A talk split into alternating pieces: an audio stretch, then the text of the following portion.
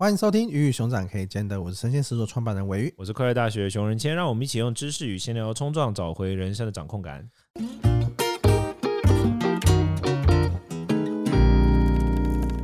今天这一集呢，我们想要从上次的开放式的关系，今天聊到的是不想远离渣男有错吗？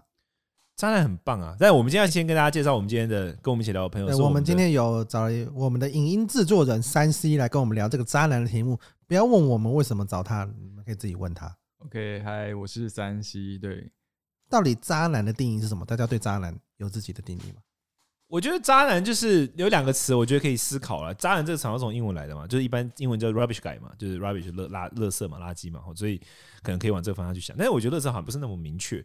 那另外一个渣，就大家就会说，会翻译为渣。我听过一个说法，就是说就像是甘蔗一样，就是一开始咬下去是甜的，到最后只剩下渣，就是感觉一开始给你很多美好的东西，但其实最后就不是这样，就是可能有一。所以甘蔗本身就是渣男，渣。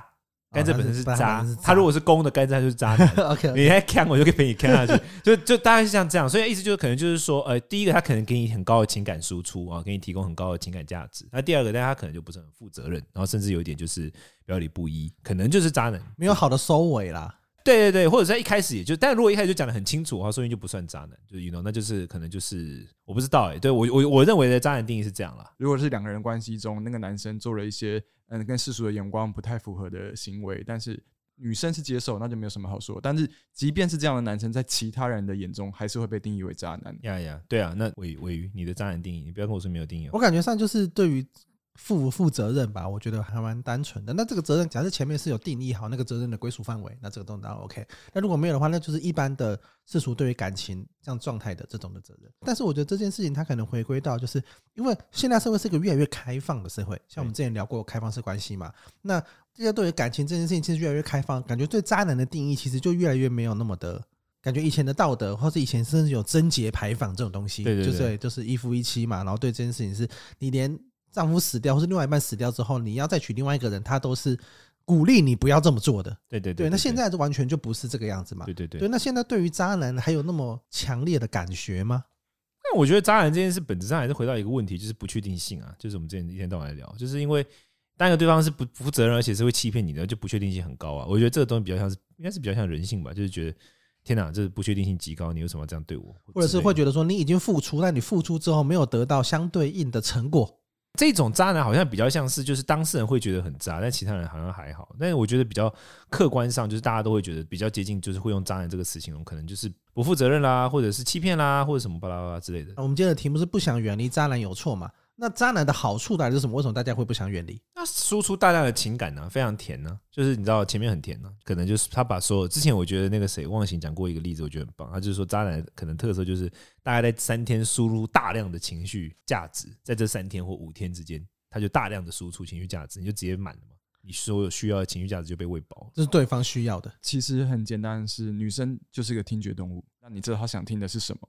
你只要讲对了，你只要够能够抓到她的胃、她的心，就你会讲话，其实你就有机会成为渣男，你就有机会让他会一直依附在你身上。因为嗯，很多女生都跟我讲说，她们都是被撩走的，就是因为很多男生会撩人对，会撩人，但那个撩可能不是那种很油的，是说不是那种各种招，而是他就是。有办法讲出那女生当下需要听的东西，所以其实说渣感觉上是结果嘛，是不是结果才是渣？因为你过程你可能就只是撩他，可是你最后面要是对他负责，哇，你们马上就结婚了的话，可能就不是渣。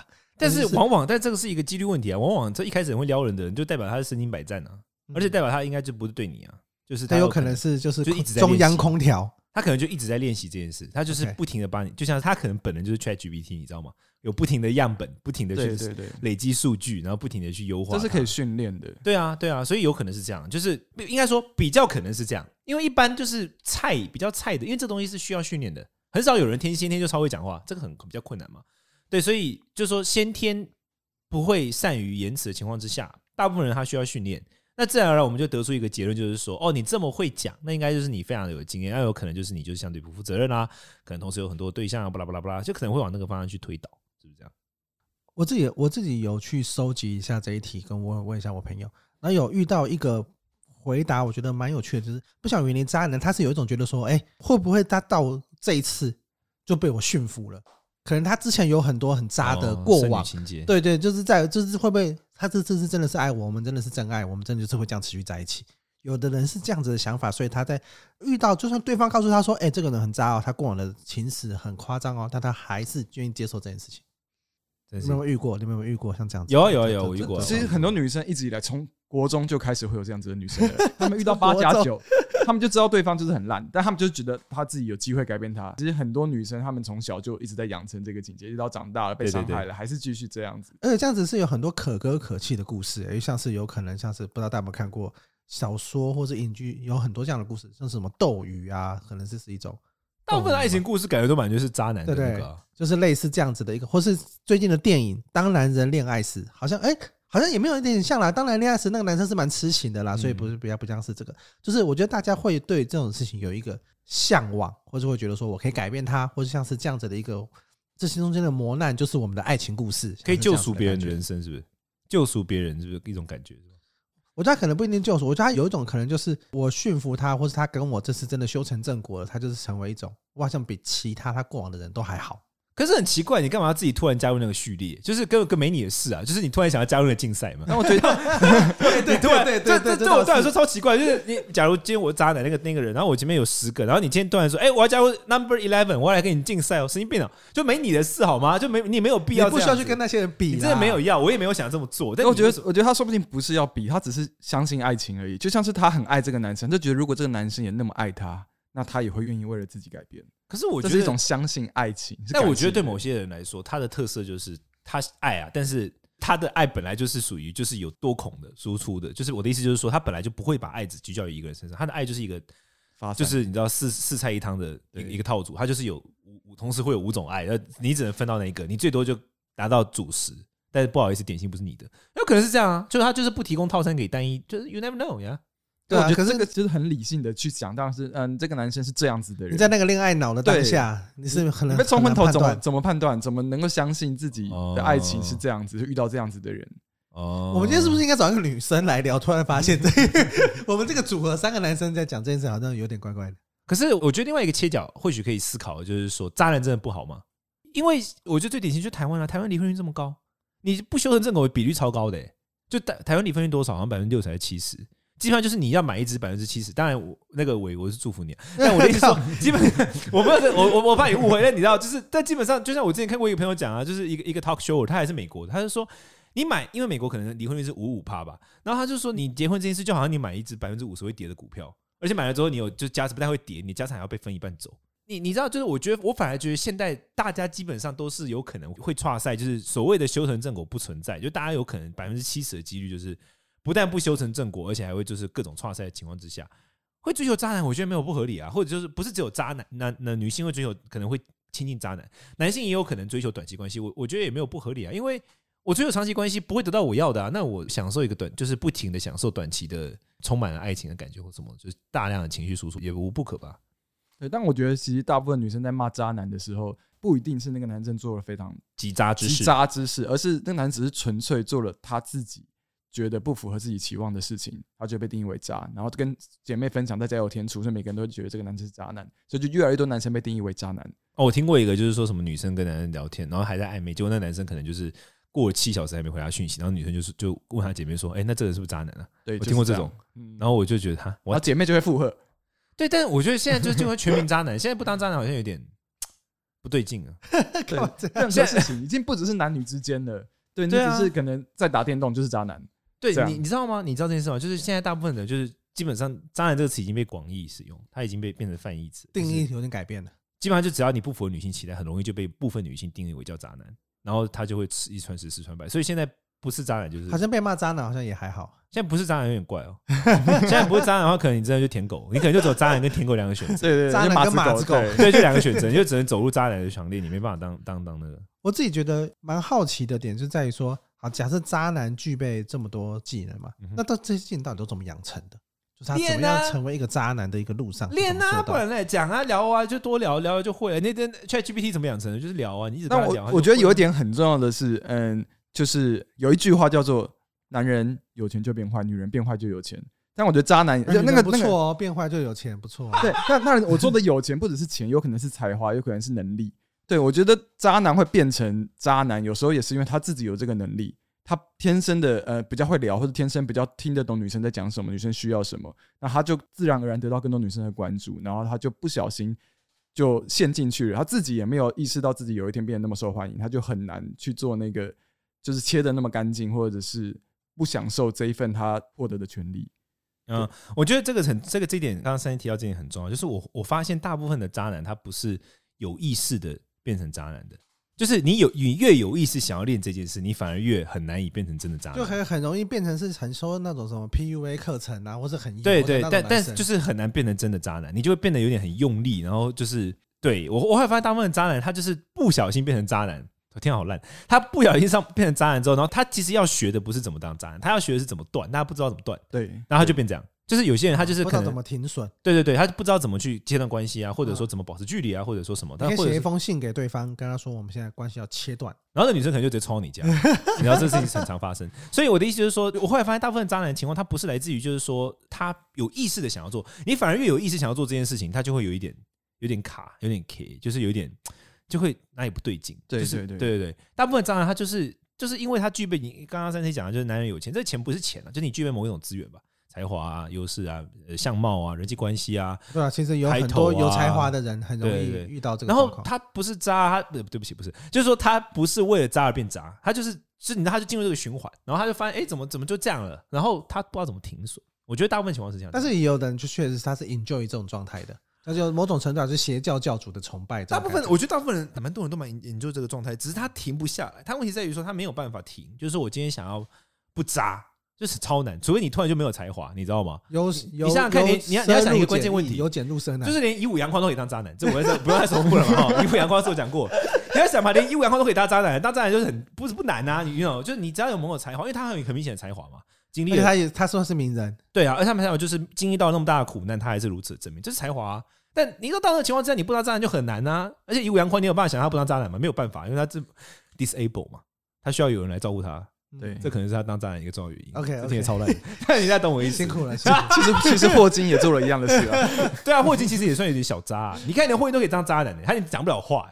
你有讲他，他们就名人啊。他用电脑的声音讲话，你有讲过吗？他把妹的时候是用那个声音讲话。How do you do today？就是这样子，他还是有办法。所以我觉得，其实这个最好地狱。不，但呃，God bless him，他已经他已经那个。但我的意思就是说，你懂我意思，就是我觉得这个东西其实不是那么的，就是你只要有一点才华，就蛮容易进入这个循环里。对，反而是在这个循环里面，你不当，反而还是奇怪的。就是反而是如果在这个循环里面，然后你还有办法，就是坐怀不乱，那这个才是就是。值得就是可歌可泣才是难得的，我觉得这也可以解释说为什么很多女生或者不不止男女生，就我们有时候看到一些男生，他劈腿，他做了什么事，就觉得凭什么他长这样子？哎，对，就是我们还会有这个疑问，但其实是他刚好了有这个机会，想想他可能一辈子刚好有超过两个以上的女生喜欢他，他就觉得哇，他获得了一个可以渣的机会，怎么可以不把握住？我有呃，我有一个类似的例子，我有个朋友啊，然后他们就是从在一起。初恋就结婚，嗯，就是一个非常美好的一个，Oh my God，一个童话故事。那时候看他交往十几年的时候，过程就会觉得说，哇，这个东西就是现代少有，现代童话，像这样子的一个一个。这等下出事。对对，然后在一起在一起十几年，然后就很正国，去参加他们婚礼，然后一切都办得很棒之后，然后就在过程中，他们就是后来后来生了小孩，嗯，那生了小孩之后。男生就出轨哦，那后来就去了解说，就是其实可能过程中，就是男生他可能本来也都没有想过，因为就是没有交过另外一个女朋友嘛，对，然后就是在工作的场合，然后可能受到诱惑，或是遇到了跟他更契合的的女生之后，就发现说，哎，好像为什么我只有一个一种选择，就是一直以来都是这样子的状态。那这样我们也好奇说，那为什么要生小孩？他们本来是从用小孩来确定说，是不是我生了小孩之后。我会改变，就是我这个这个的想法会会不一样，是我会更爱这个家庭。但后来发现没有，就是生了小孩之后，因为生小孩之后有更多的磨难啊，那小孩好可怜，必须对生小孩之后更辛苦。那在这样的状态底下，他反而事情就是，因为他一直以来都是从一而终的状态，他一直觉得他好像就是这样了，他没有别的选择了。可当他遇到了新的选择，遇到新的诱惑了之后，他反而更容易离开。啊对，我觉得这个东西是，我觉得不管渣不渣，我觉得反而是鼓励大家。能够多去尝试。年轻的时候先扎一波。我好像就是各种建议，就是 在在职业选择上，我也是觉得说，大家想说，因为我觉得这节目就是鼓励大家年轻的时候做一些尝试，尝试非常重要。哎，呃，这就是新鲜感啊，就像是有人之前就是有一个，我不我不确定这个梗图是真的还是假的，反正就是有一个对话记录是某个男生他跟他的女朋友说他要分手，然后女朋友说为什么呢？男生说因为他遇到了一个他更爱的对象，然后女生说是不是你们公司的某某人？他说嗯对，他说那你知道那个某某人是我的小账号吗？啊，对，就他其实爱的还是，是是对他的爱的还是他的女朋友，只是是当初刚认识的，就他还是他爱的是那个新鲜感啊，他没有不爱自己的女朋友，只是他那个感觉已经不再是他当初最怦然心动的状态了。对，但我我认真觉得，就是像你刚刚讲，就是你想想看，十几年，然后就是这，我觉得这是一个超难的事情。我就是觉得，就大家干脆改变想法，就是就直接接受就咋不是啊？就是你懂我意思吗？就是因为我觉得现在我就像我刚刚讲的婚姻。结婚，然后离婚率超高，百分之七十三回。我对这件事情的想法一直反而是觉得说，像你看到我鱼的故事里面，我我我最关注的是那个小孩，因为我觉得那小孩才是最衰小的。但我觉得如果说好，父母都可以接受两个都要去扎或什么，说明他们才能够正常爱那个小孩。就是因为我觉得人哈，就是他那个人欲啊被压抑的时候，他没有被好好管理的时候，做的所有事情都超别扭的。然后小孩一定知道啊，就感觉得到啊。但是如果两个人都可以好好就是做好自己的人生，让他过好干嘛？然后在面对那个小孩，我觉得反而比较合理。因为我觉得现在整个大时代，大家就是很难再用传统的任何的规范或什么去束缚跟压制或什么，就这感觉就很锵啊。我的确是认真觉得说，是不论是开放性关系也好啊，或者说所谓的就是你知道就多尝试啊或什么这种东西，我反而觉得这已经是时代潮流，而且我觉得它接应该接下来会越来越越来越多会是这样的情况。我觉得大家会越来越接受这件事，就大家会在这里面发展出一套，因为你会觉得他不负责任的，其实主要原因就是因为你用传统价值观去看待他嘛，就很像所有老人都会觉得我们做事情超不负责任。像我自己啊，我自己跟很多的，因为我有时候我有时候会接触公庙圈的嘛，公庙圈都长比较长多长辈嘛，他们的思维中做事情是有一套先来后到的。他认为你就要先做 A，再做 B，再做 C，那才叫合理。你如果不是这样，你只要是 A、B、C 一起做，或者是你先做了 C，再做 B 或 A，他就会觉得你做事情不负责任。但真的造成了什么负面影响吗？不一定。但他就是认为你这个叫不负责任，顺序换。对对对对对，就是他认为这叫不负责任。那我就在想说，有没有可能是他会变得很不负责任？原因是因为你用传统的那种。顺序架构去看待它。如果说传统顺序架构可以被抽掉，大家可以真的就是发展出一套新的顺序架构的话，大家可以更 chill 的去去活。我不知道，这我，我觉得，我觉得的确大家会越来越接受这个观念，就这件事情发生，然后发生在别人身上。但我觉得每次这种事情发生在自己身上的时候，真的要能够接受，不是那么容易。就像是因为你会有占有欲，就是还是某种程度上会希望自己得到一个嗯全然、全然、全心对自己的人，尤其是女生特别严重。对对对对对对对，这是比较，这有可能是也算是天性的一部分。对对对，所以就算他们知道，就是男生可能普遍上会比较容易需要新鲜感，那他们还是很难接受自己遇到的那一半。哎，但是这样真的是男生才会有吗？这我们只能讲男生，谢谢。OK，好。尾鱼的强，我们只能讲男生。我们现在没有任何女生，我们不能讲女生，我们就全部都要骂男生，我们不能骂女生。男生就是烂。当然这样了，就所以我觉得，总之我结论就是，我觉得我们主题是喜欢当然有错，就是对对。我觉得很合理啊，因为他是输出大量的情绪价值嘛。对啊，他就是他更知道怎么样。其实最好的方式是训练所有男生变渣男。对，这样的话女生就不会真的遇到那种最糟的渣男。就是连把那种木头就跟小就跟女女儿要富养一样。对对对，就所有男生都变渣男，所有男生都超会讲话。因为现在就是很像是说，有点像是两难。就是我现在在女生女生立场来看的话，我会觉得说，哦，因为可能就是很会讲话的那个，他就不负责任。然后很乖、很不很负责那个就超级不会讲话，那你不如就把大家全部训练到超会讲话。那这样的话，那女孩子她她就不会被那个会不会讲话这个东西给蒙蔽嘛？哦，那个就是一个标配。那在标配之下，她才更有自由选择。说明是这样，所以对女孩子最有意义的就是把所有男生都训练成渣男，就这样。这太理想，他 这是什么？这是什么？这是超不切实际的 结论。这感觉那是一个什么漫画？不是，但这一题没办法嘛。这这我的宗教目标，就是训练大家全部变渣男。我觉得很有趣的点就是，我们前阵子想要开跟恋爱相关的课，但是发现问卷收的很不好。那我们就去问了一些其他之前有开过啊，就是即使是那种很大的网红啊，他们想开恋爱课。问卷也都还是收的很不好，就是其实大家在情感面上这些东西，大家可能都会觉得，哎、欸，我有需求啊，或者我想知道。可是你说要上课又要付费，他就会觉得这好像不是上课教的来的。TA 是女生是不是？没有，男生女生都有，就是男、啊、男生的也会有，会觉得。可是我很多朋友做那种情感疗愈赚到爆哎、欸，没有，但是那个东西可能是一对一的，或者我们因为我们是线上课的话，它是比较大量的，我们就感觉上这东西大家对于这件事情的接受度还没有到那么高。还是你的文案做的太文青了？我的朋友都做比较煽情一点。啊、哦，这个有可能啊，好吗？我你介绍朋友跟因为我觉得大家家想要听跟恋爱有关的课题，他们比较想要听到的都是心灵鸡汤，而不是真的在教你去理解。没有，那是女性啦，女性才想听心灵鸡汤，男生就是想要什么，就是那种三招如何什么。男生会更想听的是约炮课，对吧？我没讲话哦。以上以上发言不代表我们两个例子啊。